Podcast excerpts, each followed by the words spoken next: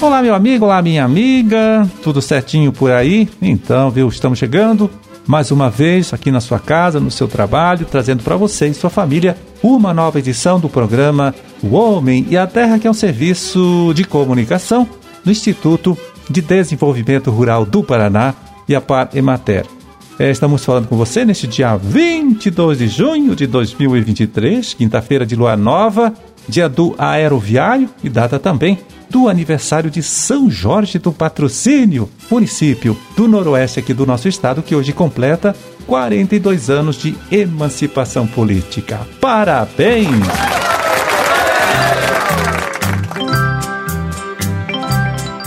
Bom, e agora no dia 29 deste mês de junho, né, de 29 até 1 de julho, acontece em Francisco Beltrão a nona edição do evento conhecido lá como Via Tecnológica do Leite, né? Uma realização da Associação Empresarial de Francisco Beltrão, que tem o apoio aqui do Instituto IDR Paraná, também de outras instituições aí como o SEBRAE, a Prefeitura de Francisco Beltrão e a UTFPR.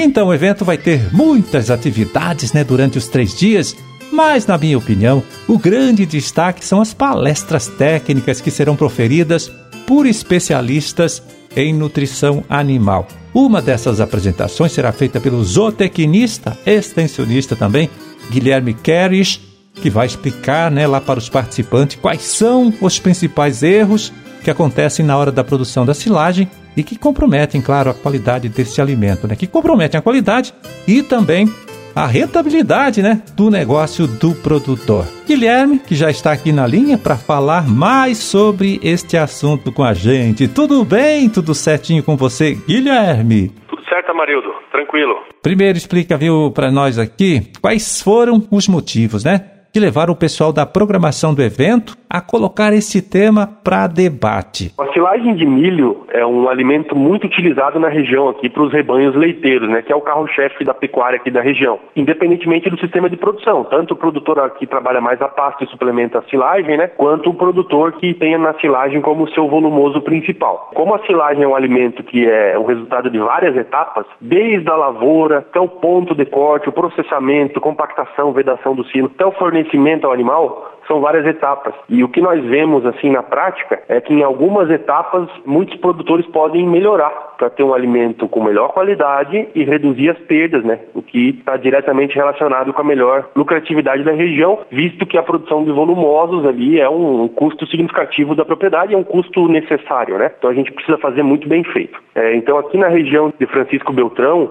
a exemplo do que nós já vimos fazendo em Pato Branco, os técnicos aqui da região e, e a coordenação fizeram uma coleta coleta de 100 amostras de silagem de milho de produtores reais, né, produtores atendidos, enfim, que representam bem a média da região e a partir desses dados aí a gente consegue entender melhor os pontos assim onde a gente já está indo bem e aqueles onde o produtor ele precisa melhorar justamente para atingir uma silagem, um alimento de melhor qualidade com menos perda. Guilherme, quais são as etapas do processo de produção da silagem onde esses erros acontecem mais? Sim, a gente já conseguiu identificar bem e por por sinal, os resultados de Francisco Beltrão foram muito parecidos com o que nós encontramos em Pato Branco. Então isso ratifica as análises que estão sendo feitas, né? Isso comprova realmente os pontos que precisamos trabalhar muito. Primeiro ponto que é fundamental é o momento do corte. Então a gente tem visto assim um percentual alto que a gente vai discutir na palestra de silagens sendo cortadas muito verdes, né? Muito antes do ponto ideal. Isso gera uma série de problemas, né? Você tira a possibilidade da silagem acumular mais amido nos grãos, pode gerar uma fermentação inadequada do silo, que gera perdas. Então esse é um ponto assim que nós notamos que precisamos discutir bastante ainda, que é o ponto de corte. E além disso, também outros aspectos, como o, o processamento da silagem, quer dizer, o tamanho de partícula, né, que está muito relacionado com regulagem de máquina, a quebra dos grãos ainda é um grande problema na nossa região. Por fim, outro ponto assim que chamou muita atenção,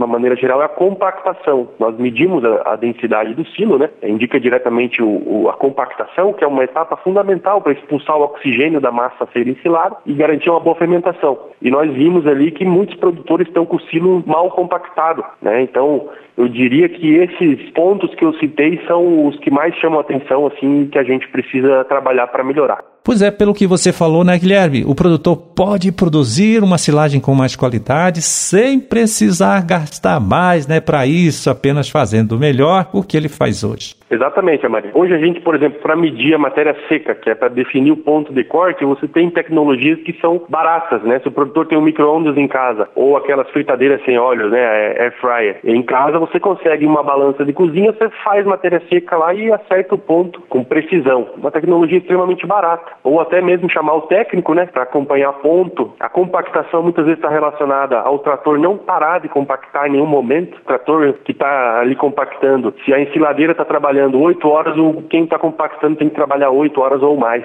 sem parar. Então, às vezes, com medidas simples como essas, você acertando melhor o ponto, compactando melhor a silagem, regulando a tua ensiladeira com calma, é, com antecedência, você vai ter uma silagem de melhor qualidade. E é exatamente como você falou, não necessariamente isso está associado com mais custo, mas sim de uma melhor compreensão dos processos envolvidos e do capricho. É quem quer entender tudo isso com mais detalhes, né, Guilherme? Não pode perder de jeito nenhum. É a tua palestra no próximo dia 29 deste mês de junho. É, eu acho que é uma discussão importante. A gente tem feito isso na região como um todo e expandindo, né? Esse ano a gente está expandindo para outras regiões. O pessoal do Beltrão fez um trabalho muito bom nessa coleta de informações. E eu acho que o produtor tem que ter acesso a informação de qualidade, né? Uma informação idônea e que possa orientar para ele o caminho correto para buscar melhoria, né? A atividade do leite, a gente sabe que a margem vai ficando cada vez mais estreita nos últimos anos e o produtor tem que se profissionalizar e reduzir perdas, né? Cada vez vez buscar mais eficiência e para a produção de silagem não é diferente, né? É um processo muito importante dentro de uma propriedade. Tá certo, Guilherme. Olha, muito obrigado por atender esta nossa ligação, né? Forte abraço.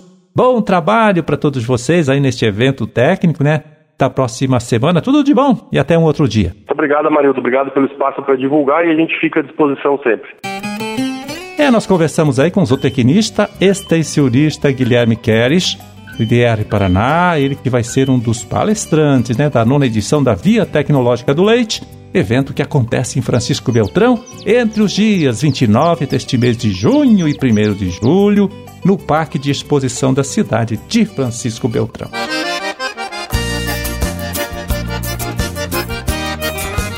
Pois é, e temos um outro evento importante acontecendo na região oeste do estado, hein? Entre os dias 6 e 8 de julho, que é a segunda edição da Rural Tech de Santa Helena, com três dias de muitas palestras, cursos, né? Feira da agroindústria e exposição de máquinas, equipamentos e serviços para a agricultura da região. Bom, e eu começo aqui, olha, destacando hoje apenas os cursos e mini cursos, hein? Deste grande evento. No primeiro dia, olha só, vamos ter o curso de boas práticas de produção e manipulação de alimentos, com a extensionista Valmira Antunes Dias, aqui do nosso Instituto IDR Paraná, isso pela manhã, e à tarde um mini curso sobre regulagem de pulverizadores, com também extensionista Bernardo Faquin, aqui do IDR Paraná, e outro mini curso sobre manejo da alimentação da tilápia com o professor né, Wilson Boscolo, da UniOeste.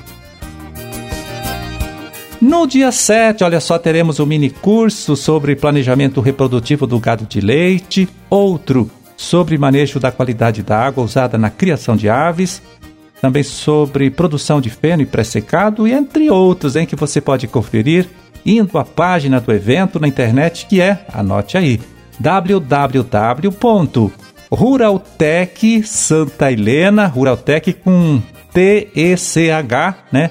Aí você escreve tudo junto, ruraltech.com.br. Então fica aqui a sugestão, né, para você que é do oeste aqui do nosso estado, destacando, hein, que no último ano, já na sua primeira edição, a Ruraltech recebeu aí mais de 6 mil visitantes dos vários municípios aí da região, região oeste do nosso estado.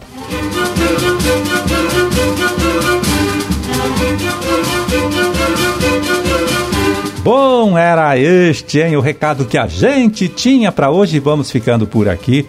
Desejando a todos vocês uma ótima quinta-feira e até amanhã, até amanhã, sexta-feira, e quando estaremos aqui de volta mais uma vez para conversar com você, trazer para você, trazer para sua família também mais uma nova edição do programa O Homem e a Terra. Grande e forte abraço para todo mundo, fique com Deus e até lá.